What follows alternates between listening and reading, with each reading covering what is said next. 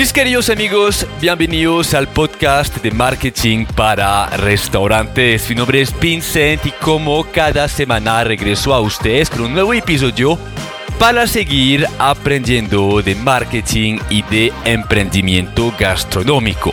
Por fin recuperé mi voz después de una semana de gripa bastante dura. Eh, quería aprovechar de este podcast para mandar mis agradecimientos a Alimentec por la invitación eh, de esta semana donde pudimos dar una charla, una conferencia sobre el marketing digital, sobre la creación de marca y a cada persona que nos acompañaron durante este momento, muchísimas gracias. Qué rico ver que nos reconocen, qué rico compartir ideas, eh, conocer sus negocios y espero sinceramente volver a Bogotá y compartir este momento con ustedes. Mientras tanto, hoy les voy a compartir un encuentro que hicimos hace más o menos dos meses con Juan Pablo Tetay, que es el editor de revista La Barra, pero también editor de nuestros libros. Eh, y con quien este año eh, organizamos algunos encuentros por Instagram que se llaman Camarón que se duerme, se lo comen en ceviche. Son encuentros que se enfocan en el tema de la innovación, un tema que se vuelve siempre más importante para crear ventajas competitivas y poder diferenciarse en el mercado.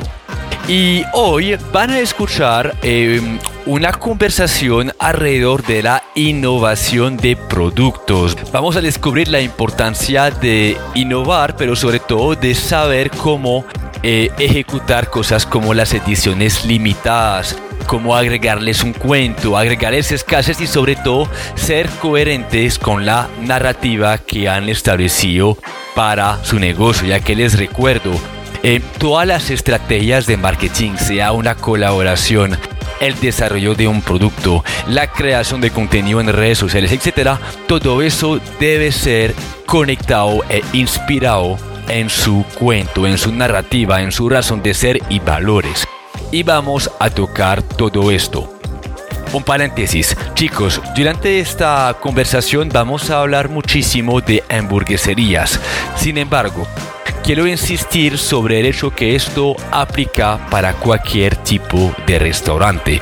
Si tendemos a recurrir al sector de las hamburguesas, es precisamente porque el sector se ha vuelto tan competitivo que las marcas entendieron la importancia de innovar, de diferenciarse y de no solamente competir con un buen producto. Así que les invito a tomar notas, espero que los comentarios de Wampa les guste, los míos también.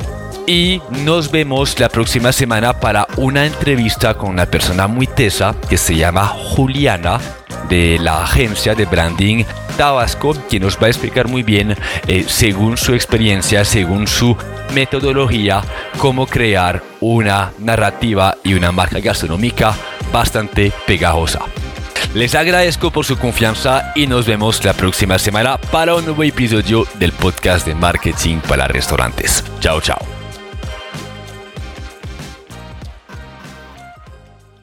Juanpa. Oh, hola, Vin, ¿cómo estás?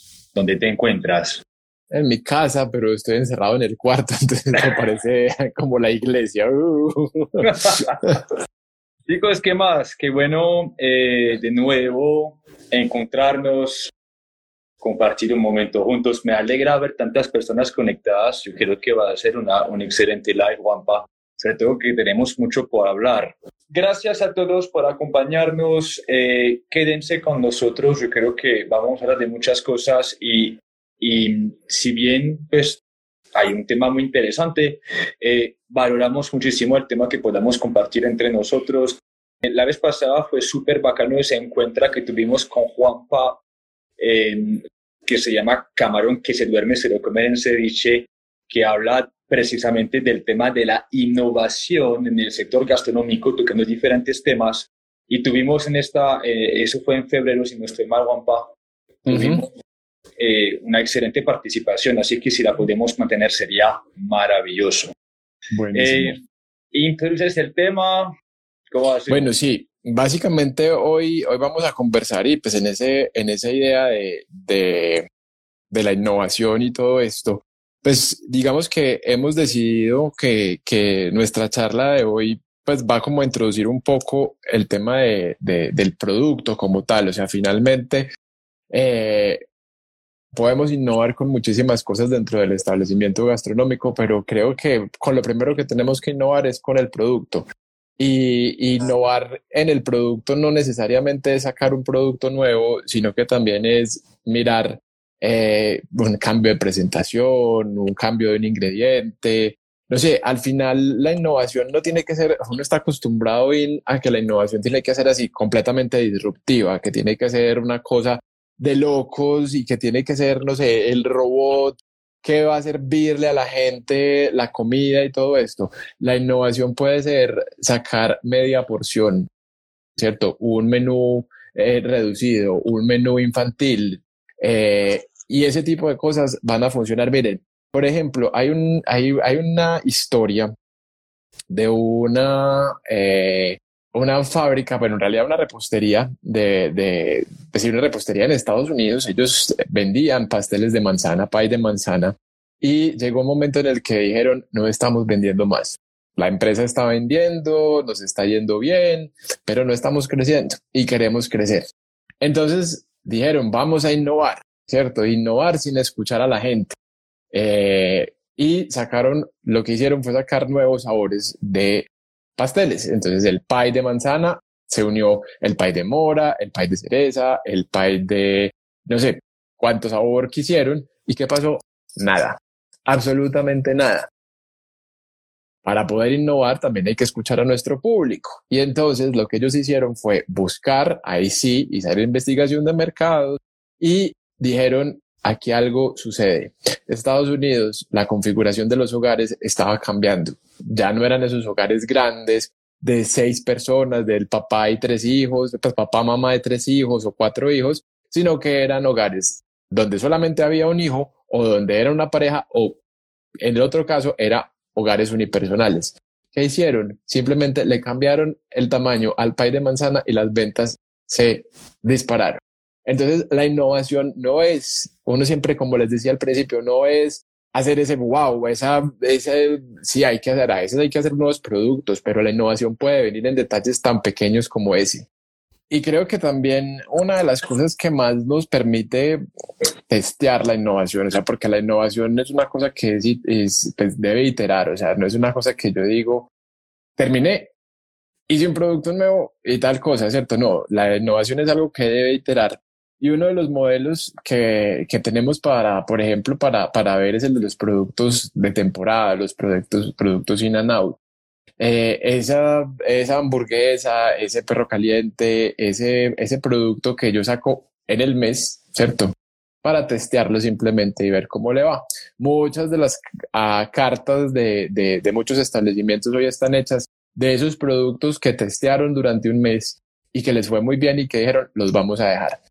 Esos productos de temporada que resultan siendo de temporada los podemos dividir en dos, en dos cosas. Uno es el de temporada, diciembre, Día de Madres, eh, Día del Padre, no sé, eh, como que tienen que ver con una ocasión, pero dinamizar también a partir de ofertas y y de generar esa propuesta de valor diferenciadora de la que hablábamos nosotros. También es mostrarle al público que nosotros estamos en constante eh, que estamos pensando, ¿cierto? Que estamos pensando y con eso no se trata de, como un restaurante de alta gama, cambiar de carta cada vez, eh, cada dos meses, cada mes, pero sí le podemos meter tres, cuatro productos de temporada, uno por, uno por mes durante todo un trimestre y decir hoy, este mes, el mes de enero, tenemos tal eh, producto, tal hamburguesa. En febrero tenemos tal hamburguesa. En marzo tenemos tal hamburguesa. Eso nos permite testear, saber si a la gente le gusta, no le gusta, y a partir de ahí tomar decisiones. Modificar de pronto tres o cuatro cosas en la carta, en el producto final y dejarlo en la carta como ya una, una, una que un definitivo también. Bueno, eso lo vamos a aterrizar con, tú que editaste los libros, con el tema de los productos innovadores. ¿sí?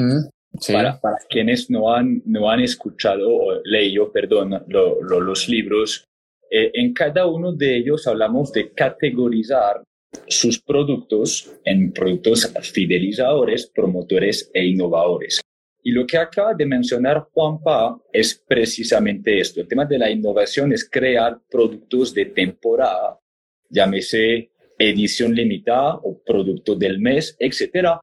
Y la gran recomendación ahí es que ustedes lo acompañen también de herramientas muy poderosas como la escasez, es decir, un tiempo limitado para que las personas se animen a visitarlos lo antes posible. Eso genera tensión, genera la necesidad de tomar acción lo antes posible. Y también, tú me dirás si, si estás de acuerdo, Juanpa, agregarle un cuento. Y este cuento que acompaña el producto tiene que ser muy coherente con la narrativa del negocio. Precisamente. Sí, no, y sabes que, sabes que vino, hoy, hoy estaba eh, en, mi clase con mis estudiantes en la colegiatura y estábamos hablando sobre, sobre lo que comunica el, el, el restaurante, ¿cierto? Y, y, y, la narrativa sí o sí tiene que estar presente. Y decíamos, y yo les decía, o sea, la narrativa no es, y, y tenemos ejemplos de restaurantes temáticos en, en, en Medellín que, por ejemplo, nos están hablando de, de un millonario excéntrico que vivía en Medellín del siglo, de los primeros eh, meses de, de, los primeros años del siglo XX, todo esto. Bueno, una cosa es esa historia, ¿cierto? Pero otra muy distinta también es una narrativa más sencilla. Mi narrativa puede ser simplemente visibilizar productos de, de del campo. Entonces, yo puedo sentarme a construir la super historia, pero también puedo construir una narrativa sencilla, pero esa narrativa es la que nos va a permitir generar innovación y que con esa innovación demos valor agregado. Porque entonces si yo sé y tengo claro qué es lo que tengo que contar, por ejemplo, sé qué tipo de productos tengo que hacer o a qué tipo de personajes puedo invitar también para innovar. Es decir, yo puedo plantear en un producto de temporada en algo para generar ruido, para generar tráfico y decir, me voy a juntar con Pepito Pérez de tal repostería o de tal panadería para crear entre los dos un nuevo postre, para crear una nueva hamburguesa, o me voy a juntar con un influenciador también, que, que, que los influenciadores también, pues, digamos que nos dan tráfico orgánicamente.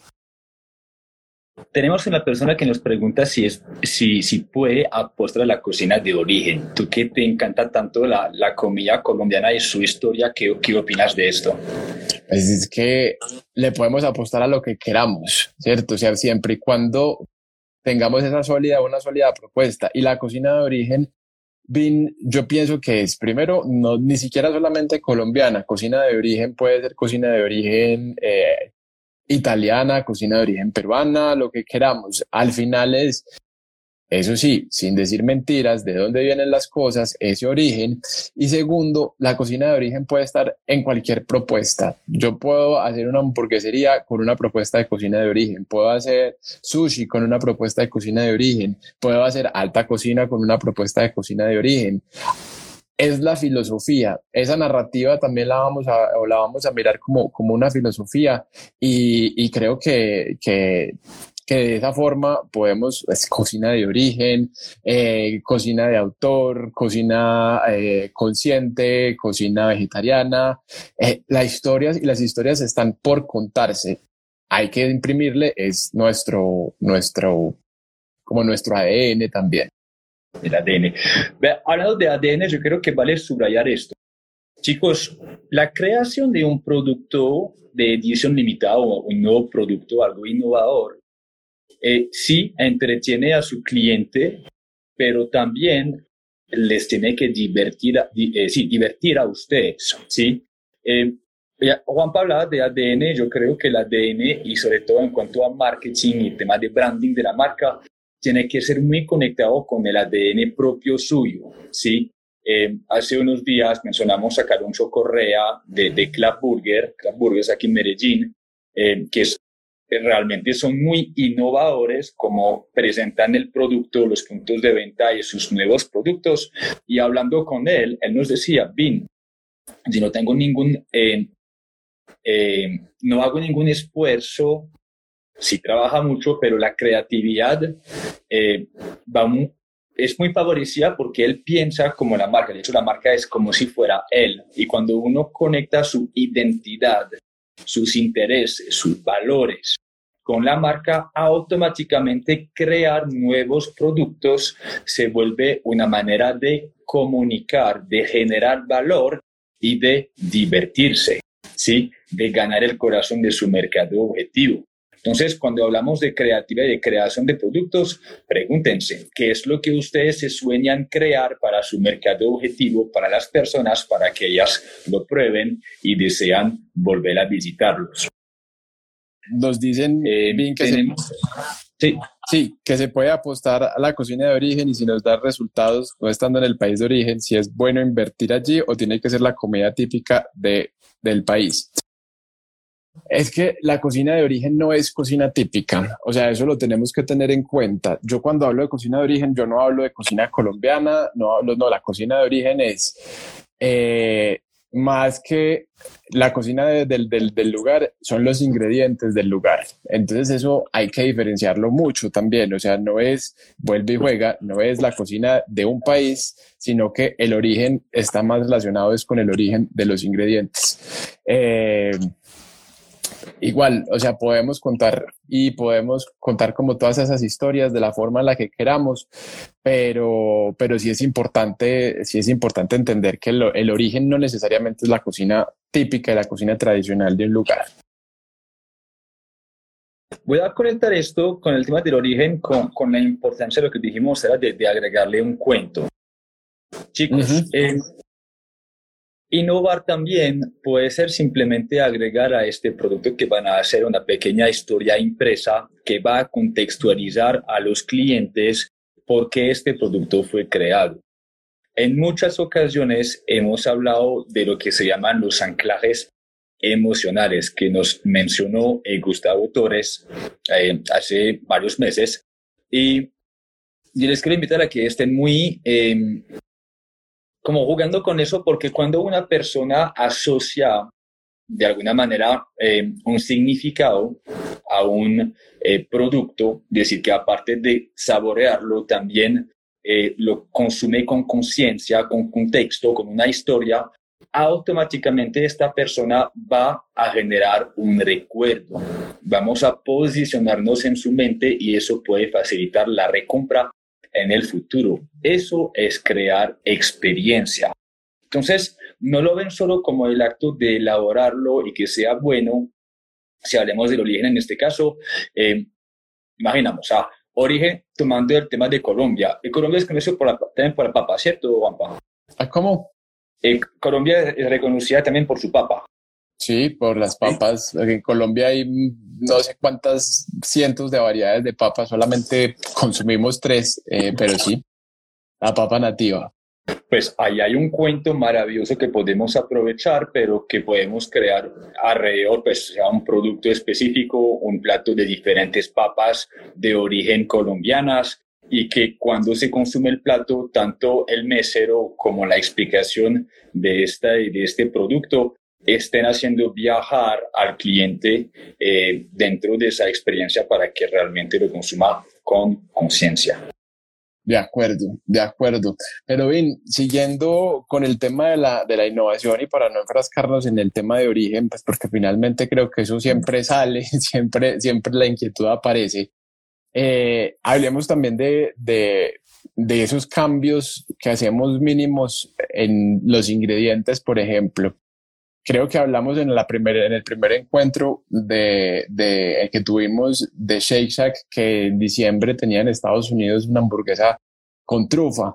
Y hoy en día en Medellín ya son dos marcas las que tienen ese, ese ingrediente, ¿cierto? ¿Hasta qué punto crees vos que esa innovación ya se convierte en un paisaje al ver que en dos lugares estamos hablando del mismo ingrediente?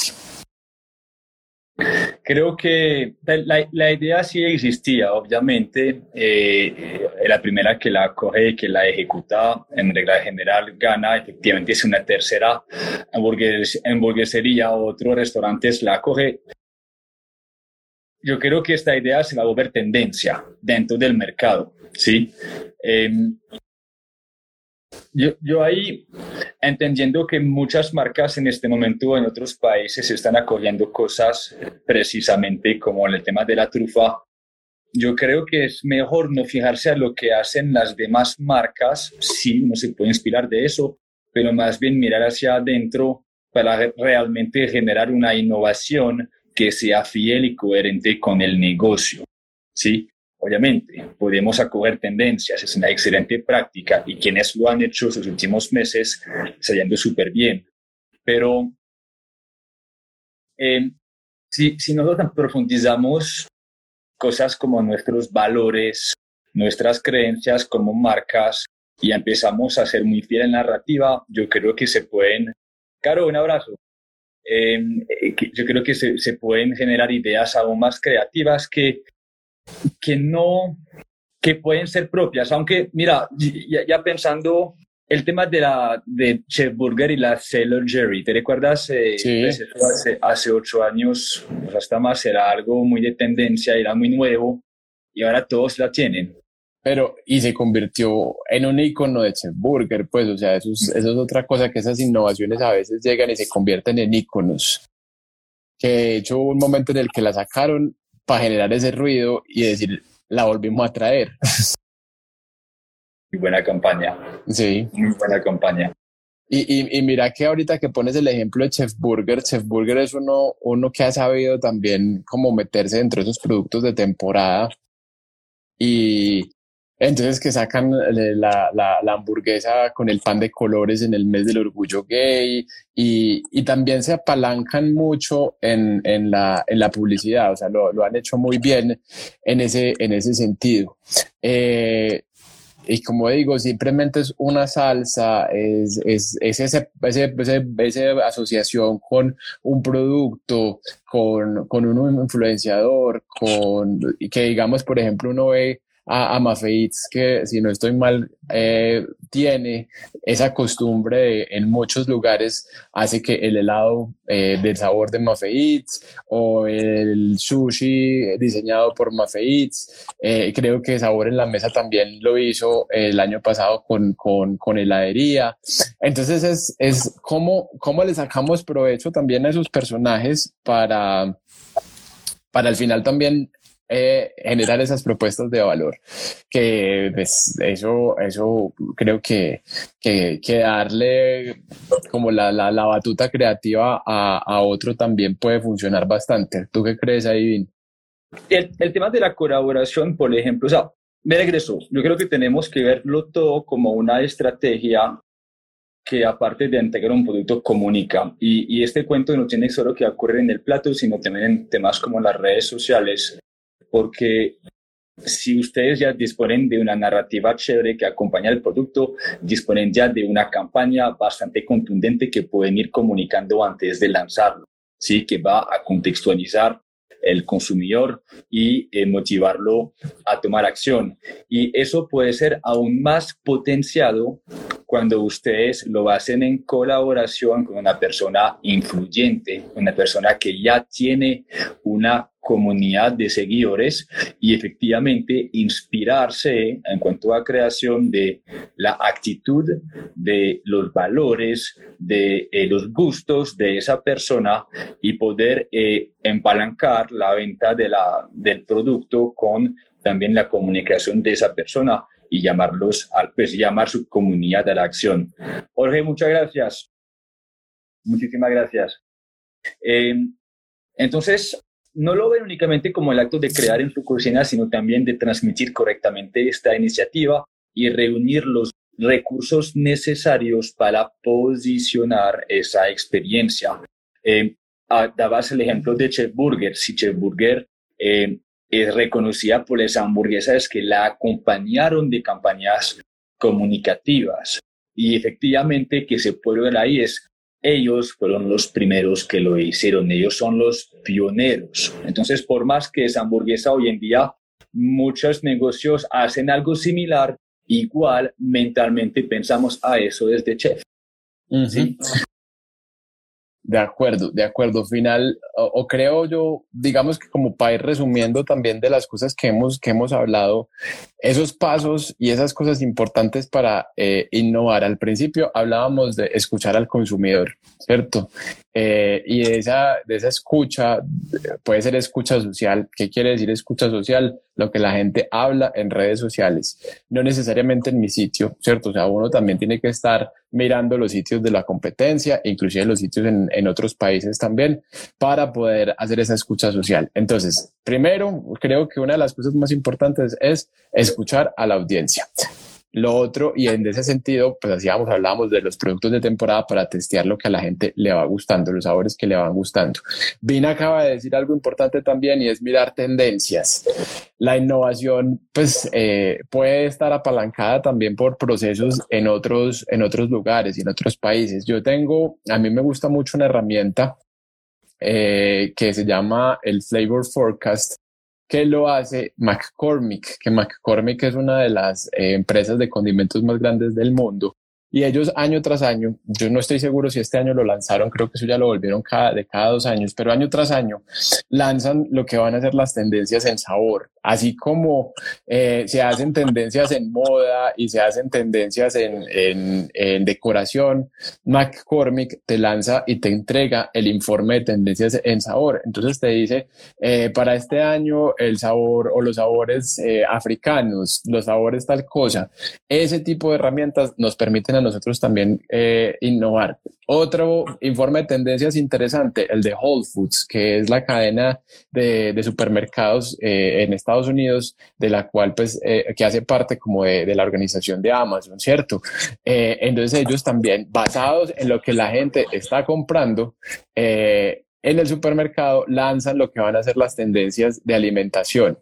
Entonces, eh, pues basarse en esas tendencias de alimentación, pues funciona también para los restaurantes. Eh, y así buscamos informes de tendencias, informes de, de, de tendencias. Otra cosa, eh, de las cosas que estábamos hablando también, el producto de temporada y el testeo. Y yo le quería pues como agregar también varias cositas y es que hay que innovar también dentro de lo legal. O sea, hasta dónde nos estamos robando una idea, hasta dónde nos estamos inspirando en esa idea. Esa pues es como la, la, la reflexión ahí que les, que les dejo. Tengo una pregunta. Sí. Pues no, no es sorpresa que el consumidor local y sobre todo en Medellín, no sé cómo será en otras ciudades, eh, tiende a ser muy tradicional. Por más, por más que, que las nuevas generaciones viajan, eh, igual hay un fuerte como amarre con el tema de la comida tradicional uh -huh. y, y siento que de vez en cuando hay restaurantes que se atreven a innovar mucho tanto que ya el nivel de riesgo percibido durante eh, pues la decisión de compra rompe con esa decisión y no llega a la venta. Uh -huh. ¿Qué pasa? ¿Qué, ¿Qué, deberíamos hacer? Pues es que yo creo que también hay que saber, o sea, hay que, que introducir productos siempre como con un límite, pues darles tiempo para que se afiancen, por un lado. Segundo, también, eh, pues no exagerar en lo que estamos, en lo que estamos presentando. Ya, pues uno, y por ejemplo, lo vemos mucho con, con, con el Burger Master, que en ese momento los restaurantes aprovechan para innovar, pero a veces innovan exageradamente. O sea, yo he visto hamburguesas y critico esas hamburguesas que están llenas de mermelada de tocineta, cebolla caramelizada, mermelada de yo no sé qué, tal confitura de tal fruta, yo no sé qué queso. Sí, claro, obviamente estamos en un concurso y cada uno tiene que sacar lo mejor de sí, pero hasta donde también eh, la innovación va en contravía de la gastronomía, ¿cierto? Hasta dónde la innovación esconde los sabores originales, hasta dónde la innovación eh, va a, a, de cuenta de la exageración. Uno ve esas malteadas que están llenas de cosas y uno dice, bueno, pucha, eso no se lo come nadie, pues se lo come mucha gente, pero pues finalmente es algo que no estamos disfrutando porque se camuflan sabores eh, en, una, en, una, en una hamburguesa con trufa con queso azul, con salsa de whisky, con yo no sé qué, al final voy a perder, voy a terminar perdiendo todos los sabores y lo que más se debería lucir, que es la carne, va a terminar totalmente olvidada. Hago un pequeño paréntesis, Fran, ahorita no, nos preguntaba, ya, ya entiendo la pregunta que nos hacía, que era si, por ejemplo, estamos en Colombia, pero hablamos del, del origen, ya que seguimos con, con ese tema, ya, ya salimos de eso enseguida. Eh, de, otro, de otro producto, de otra cultura o de, o de otra cocina, si eso efectivamente puede romper muchísimo eh, con la decisión o la intención de, de, compra. Eh, yo te voy a dar mi respuesta, de pronto, de pronto Juan también tiene, Juanpa tiene de pronto eh, también unos comentarios. Mira, entre más innovadora es tu experiencia, puede ser desde tu menú normal como un nuevo producto, más le tienes que acompañar de un contexto, de una narrativa y de una comunicación muy asertiva. ¿Sí? Porque esa percepción de riesgo se puede reducir cuando, la, como, comunicas el porqué de este producto asertivamente en redes sociales o que también eh, acudís a la ayuda de validadores de experiencias, ejemplo, foodies, personas que tienen comunidades que van a decir, listo, eso eh, lo probamos, fue muy rico, fue muy diferente, pueden ir a probarlo. Entonces, la respuesta a tu pregunta es, comunica asertivamente y si toda tu experiencia innovó en algo muy diferente en el sector, en este caso también, entienda que tienes que ser paciente, que tienes que educar y que por lo tanto debes tener un presupuesto para tanto aguantar y otro para invertir en marketing. ¿Tú qué opinas, Juanpa, de esto? De, acuerdo, de acuerdo con lo que, con lo que estabas diciendo también y, mirando y entendiendo los contextos. Eh, ahorita estaba precisamente en una entrevista con un, con un cocinero eh, que se llama Isaías Arcila y él me decía que uno de, las grandes, de los grandes problemas de la innovación en la cocina colombiana o en los sabores de la cocina colombiana es que cocinamos sin revisar el contexto y que a veces nos vamos tan afuera y miramos la cocina colombiana tan de afuera que nos alejamos de ella, nos alejamos, nos alejamos de ella. Entonces, para él, es, es, importante esa innovación con el contexto y creo que, que, va muy de la mano con lo que estabas diciendo. O sea, siempre es el contexto, siempre es revisar qué tenemos cerca, quiénes son nuestros clientes.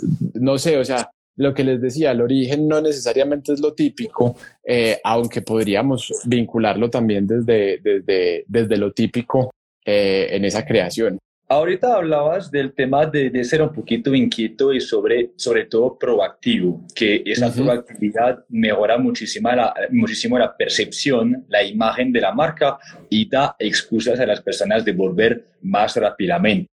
Eh, tengo una recomendación ahí, chicos, es que crear un nuevo producto mensualmente no es necesariamente complicado, es un tema de estandarización. Es más, ustedes, cuando hablamos de estrategias, en lugar de ponerse a inventar y, crear estrategia A, B, C, D hasta Z, una diferente cada mes, crean lo que se llaman estrategias madres. Ejemplo, definen que cada mes o cada dos meses van a crear un producto innovador.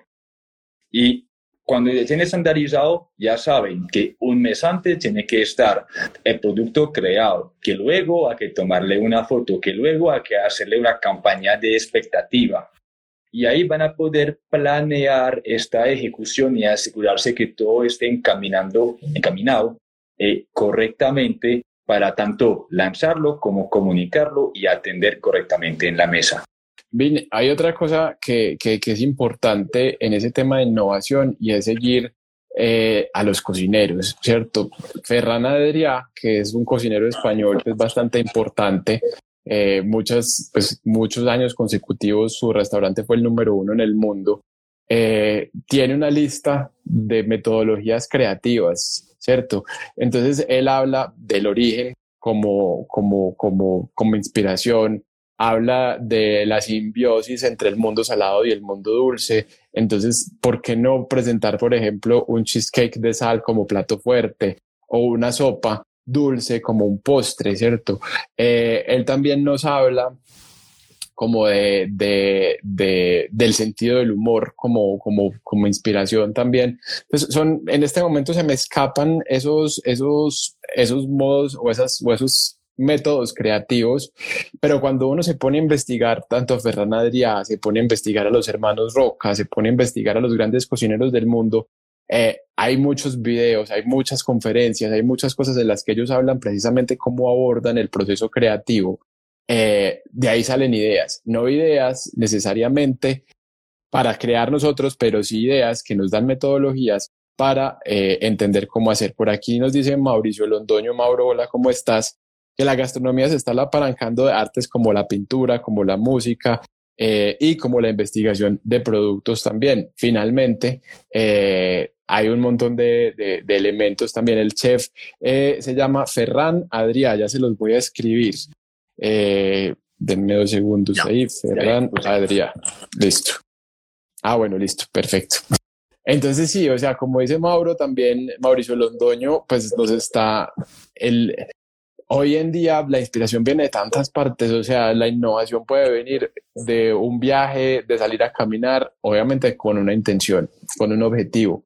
Y desde ahí viene creatividad que finalmente se termina desarrollando en un producto y en una y en una y en innovación.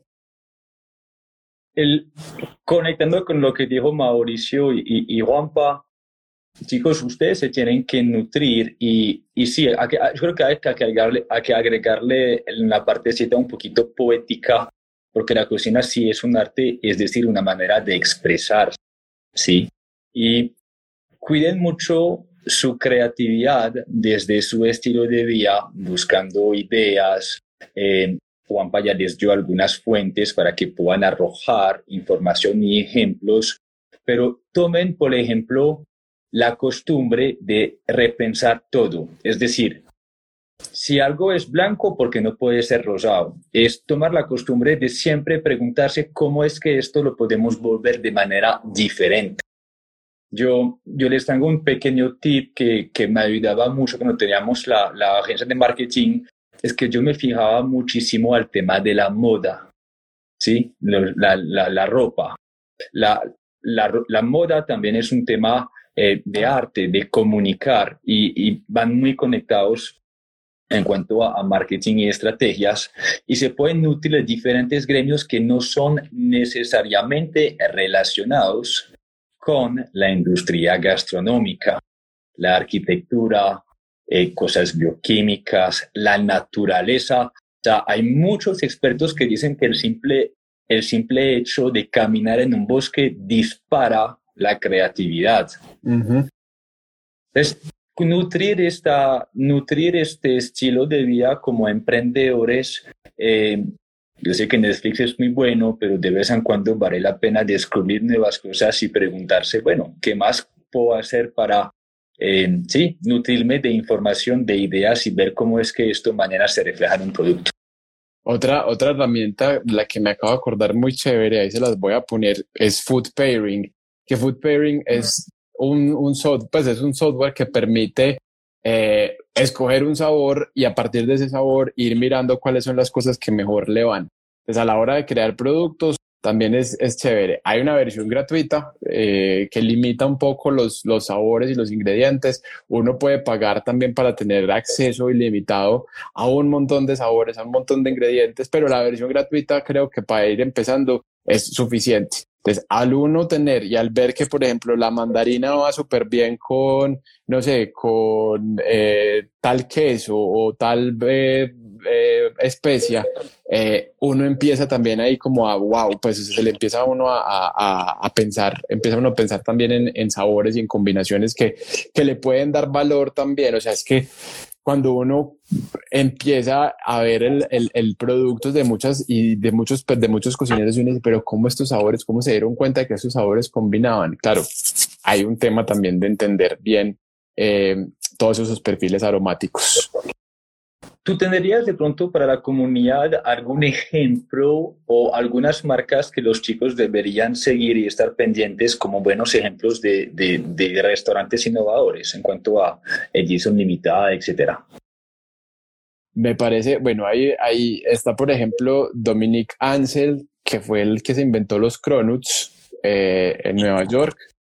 Eh, que él está pues como haciendo siempre además de que siempre tiene un cronut de temporada, eh, siempre está metiendo productos de temporada pues, en, sus, en, sus, en sus cocinas. Eh, creo pues que también David Chang hace, hace bien su, su trabajo.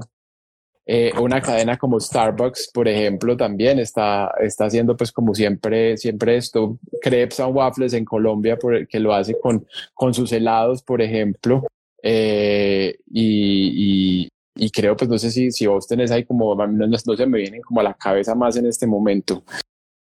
Oh, algo eh, además, Picasso antes de ser pintor fue un gran cocinero y de ahí que los nuevos profesionales deben analizar qué otra fortaleza tiene para que hagas una propuesta auténtica y no copien.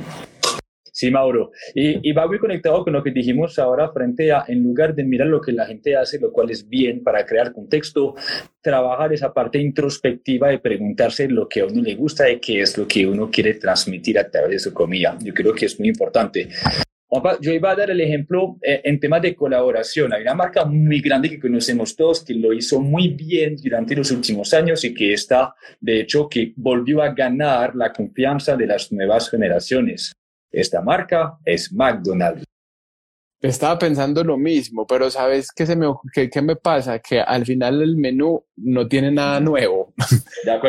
yo, estuve, yo estuve en Estados Unidos en diciembre y me tocó el menú de Mariah Carey y al final, pues simplemente era la hamburguesa de siempre, las papas de siempre y un helado de siempre. Entonces, cuando uno llega y uno, dice, uno dice, wow, yo quiero el menú de J Balvin, tal cosa, porque también lo tuvieron de J Balvin, quiero el menú de Mariah Carey. Y cuando llego y es simplemente lo que ella come, o sea, es como uno dice, hombre, yo quisiera un poco más. Ahí sí quisiera un poco más. Tienes toda la razón. Tienes toda la razón. Eh, mira, eh, Hard Rock Café hace poco lanzó la Messi Burger. Sí. hicieron, miran, si las vamos, la tengo por acá, miran chicos. Esta es la hamburguesa. Les hicieron una campaña con, con Messi en homenaje a él y la lanzaron también. Yo creo que puede ser un buen ejemplo para, para ustedes y miran lo mismo, viene acompañado de, de un contexto de diferentes cositas. Tengo otros ejemplos. Bueno, Shake Shack, ¿qué opinas de Shake Shack? Sí. Shake Shack también es muy, es muy fuerte en crear nuevas propuestas. Ahora, ahora localmente hablamos de Chef Burger. De, claro, estamos hablando mucho de hamburguesas, lo cual, a ver, esto también aplica para cualquier otro restaurante. Antes, de punto de vista desaprovechado por el sector. No solo las hamburgueserías pueden crear productos edición limitada. Pero, por ejemplo, hablemos de cafés. Un café como Pergamino a cada momentico está sacando ediciones especiales, no en bebidas, pero sí de café en, grano, por ejemplo. Entonces eso también ayuda a, dinamizar un poco, ¿sí? Y, y creo que muchos o sea, yo creo que, por ejemplo, unos que deberían y, que tienen ese, ese proceso, debería ser natural para ellos, son las reposterías. O sea, para una repostería es muy fácil aprovechar y, y, testear y sacar postres cada mes, cada mes y medio, cosas distintas no solamente en dulce manía, ¿cierto? No, o sea, meterlo y, y, pensar en, en, otras cosas. A veces para un establecimiento, no sé, de, de amanteles o de, muy, pues de, de, cocina casual es complicado hacer ese tipo de, de, de innovaciones, sobre todo por el tema de mis amplas, porque sabemos que, pues, si yo quiero hacer algo nuevo y no lo tengo, no tengo mis amplas, o sea, no tengo otros platos con esos ingredientes, eso me aumenta los costos considerablemente. Pero reposterías, heladerías, eh, comidas rápidas, esas sí que también tienen ese, ese, esa posibilidad de, de innovar de esa forma. Tres trigos, buen ejemplo también. También, también, también, es, es, es cierto, es cierto. Bueno, yo creo que se fueron varias cositas. No sé si, si de pronto alguno de ustedes, chicos, tienen, tienen preguntas.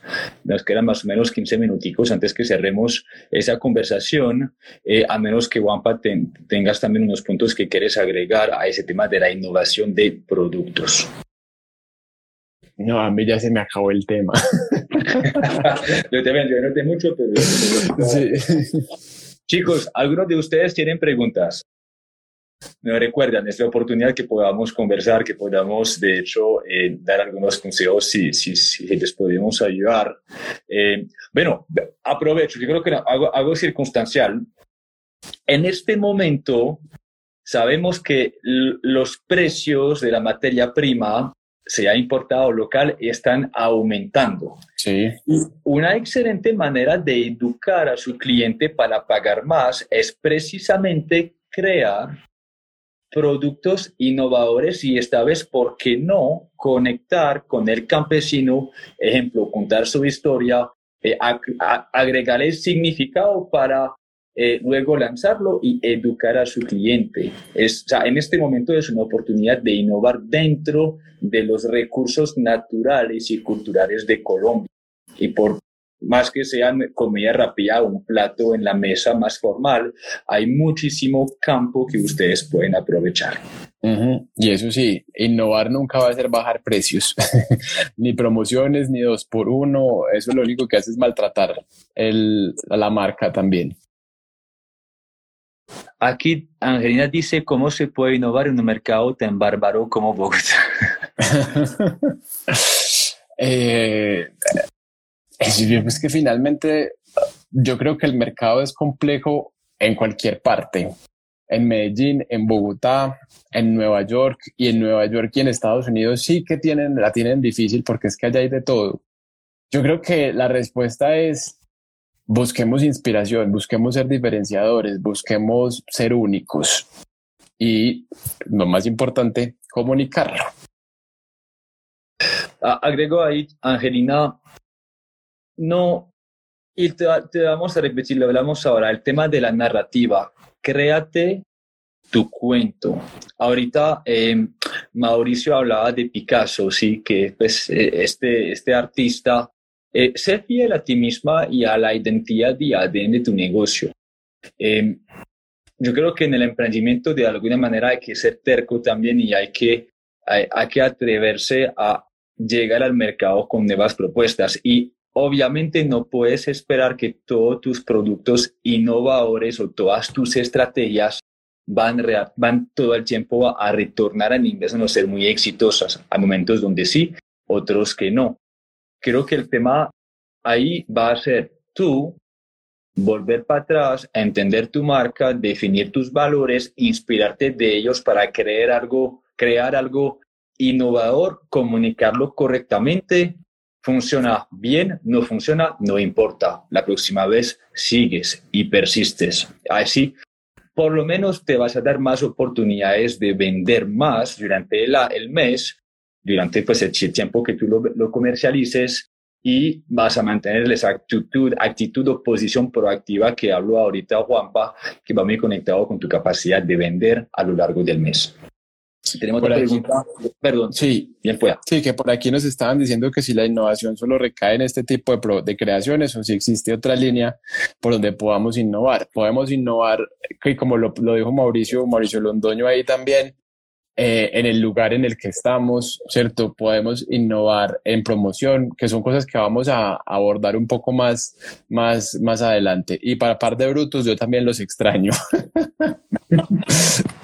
Eh, sí, chicos, la innovación no solamente se limita al tema del producto. O sea, de hecho, cuando hablamos del producto de un restaurante, es bueno entender que el producto puede ser también eh, la música, el ambiente, el servicio, es todo lo que engloba la experiencia gastronómica y ahí se puede ver en diferentes escalas. Pero para que entiendan la dinámica de, de esos encuentros que tenemos con Juanpa, es precisamente hablar de la innovación, pero en los diferentes aspectos del negocio. Hoy es producto, puede que la próxima vez podamos hablar de innovación en descuentos, en promociones o hasta innovación en comunicación, etcétera. Otra cosa y que, que, dice, por ejemplo, pregunta aquí Freddy Ponte, ya que tomas el tema, ya que tocas el tema de definir la narrativa, si esta debería depender siempre del restaurador o de los encargados de comunicar. Yo respondo y debe ser una construcción entre el restaurador, ojalá el restaurador sea el mismo, o sea, aquí hablamos de empresario, pero el empresario también tiene que estar acompañado del cocinero en esa definición de narrativa eh, y de construcción de, de esa historia. Acuérdense que no tiene que ser una cosa súper complicada, la narrativa puede ser simplemente una frase, decir, visibilizar la cocina italiana, por, para de contar algo tan básico como lo otro que hablábamos de lo temático donde entra el, experto en mercadeo, ojo, que no es el community manager, el community manager no es el experto necesariamente en mercadeo, es en contar la historia de la mejor forma. Freddy, yo lo he vivido de ambas partes, desde el restaurante como desde la agencia. Y lo que concluía así ahí es que entre más conectas tu identidad con la narrativa de tu negocio, mejor. ¿sí? Las personas que emprenden pero no ven a su negocio una manera de comunicar lo que le interesa o construir su vida, su futuro, no van a ser muy resilientes, van a perder más fácilmente, van a, botar más fácilmente la toalla. Yo, yo creo firmemente en que la responsabilidad de crear esa narrativa tiene que reposar entre las manos del emprendedor. Puede que no sepa cómo aterrizarla, que es ahí que la agencia entra en juego y ese trabajo colaborativo para estandarizarla, que haga sentido y que se pueda comunicar correctamente. Pero muchas veces ustedes como restauradores sienten mucha frustración porque esta agencia o este community no comunica asertivamente lo que ustedes desearían transmitir a sus clientes, pero es porque en un primer tiempo no han definido muy bien qué es lo que desean transmitir. Es ahí que Aguampas decía, por ejemplo, visualizar, visualizar una cocina específica. Ustedes tienen que definir casi lo que se llama una misión, una razón de ser, que suena muy teórico, pero que se vuelve súper importante. Por eso ahorita hablamos de trabajo introspectivo y de preguntarse cómo es que mis gustos y mi estilo de vida se pueden reflejar en mi empresa. Cuidado, la empresa y el emprendedor son dos cosas distintas, pero entre más van conectadas con el estilo de vida y los intereses de ese emprendedor, más fácil va a ser para aguantar los momentos difíciles, para crear y para inspirar a los clientes. Así que definitivamente eso tiene que ser tu responsabilidad. De acuerdo, de acuerdo. Es que finalmente quien crea el concepto es el propietario y es el cocinero. De nada sirve que, o sea, ya cuando hablamos de modelos de negocio distintos, donde es el, el, el que crea el, la narrativa sin tener en cuenta nada del producto es donde hay, donde estamos ya teniendo esos problemas. Y lo vemos a cada momentico. O sea, en Medellín, el sector de Provenza está lleno de restaurantes que abren con una narrativa que viene desde una agencia de publicidad, pero que no tiene y no se corresponde en experiencia en lo que sucede en el local, que cierran a los dos meses. Tenemos Braulio que dice, la atención al cliente a través de redes en Bogotá tiene fallas enormes, poniendo como ejemplo respuestas tardías a contactos para reservas. ¿Qué estrategias no convencionales podrían mitigar esto? No escuchaste. Pues mira, yo, yo soy muy en pro con el tema de las reservas de automatizar, porque por más que uno quiera estar pendiente del celular, es muy complicado estar detrás constantemente, sobre todo los communities, porque ellos también tienen sus vías y otros clientes. Aquí una, rápida, una, una respuesta rápida a, a un mensaje de vez en cuando, y más cuando es una reserva que tiende a ser urgente para una persona, es difícil cumplir con esa expectativa. Si fuera restaurante, yo automatizaría, haría simplemente, recurriría a una herramienta, a una página web muy sencilla que explica, pues que permite reservar para que la gente no tenga que esperar eh, de estar atendida. Yo sé que aquí en Colombia les encantan ser atendidos, pero esa digitalización que también es innovación dentro del sector, eh, tiene que ocurrir ya para evitar ese tipo de fricción que ocurren entre el cliente y entre la marca. Te doy un ejemplo. No sé si algunos de ustedes en sus días han recibido, han recibido anuncios de nuestra marca, pero yo ya, Vincent, tengo todo automatizado con las pautas, con lo que estamos haciendo a través de un robot que se llama ManyChat. Y cuando una persona pregunta algo, ahí dice, soy la asistente virtual de MPR, esta es la información que acabas de, de solicitar. Si quieres más información, puedes ingresar a la página o escribirnos por WhatsApp. Y ya yo sé que aquí si me timbra es que ah, la persona tiene una pregunta. Pero todo este proceso para evitar que la gente me espere, lo estoy automatizando. La herramienta se llama ManyChat. También les recomiendo, pues, les recomiendo que no es también KB, que son muy buenos aquí en Medellín y en Colombia. ahí están, ambos, para que los puedan automatizar. Recuerdan, es muy bueno que en, esa automatización también la humanicen, ¿sí? Este robot que están utilizando puede, puede llamarse, no sé, Wampa, se puede llamar Chloe, se puede llamar algo, pero que dejan saber a la gente que no es una persona real, sino que realmente es un asistente virtual que está ayudando a hacer este proceso de reserva, por ejemplo. De acuerdo. Sí, yo creo que es, es, que finalmente el tema de reservas, o sea, es un tema de servicio al cliente y, y por ejemplo, desde, desde, porque conozco la experiencia de Juliana Álvarez, eh, la repostera, eh, tiene que, o sea, Juliana tiene una persona que está eh, pendiente de WhatsApp y ese es el trabajo de ella. O sea, está ocho horas al día trabajando, respondiendo mensajes de WhatsApp. Entonces, eh, si tenemos el músculo financiero para tener una persona pendiente de redes sociales, abramos reservas por ahí. De resto, es mejor automatizar. Yo creo que llegamos como ya al, al final del encuentro del día de hoy. Sí, Gracias, gracias por, por, este, por este espacio, chicos. Gracias por participar, por escribirnos, por eh, sus preguntas. Nos vemos el próximo mes, ¿sí? Para Un, nuevo encuentro. Seguimos con el tema de la innovación, veremos cuál tema específicamente y, y seguimos con esos encuentros que son muy positivos. Chao a todos y gracias por estar con nosotros. Un abrazo, Juanpa, gracias. Nos vemos. Chao, chicos. Un abrazo. Chao.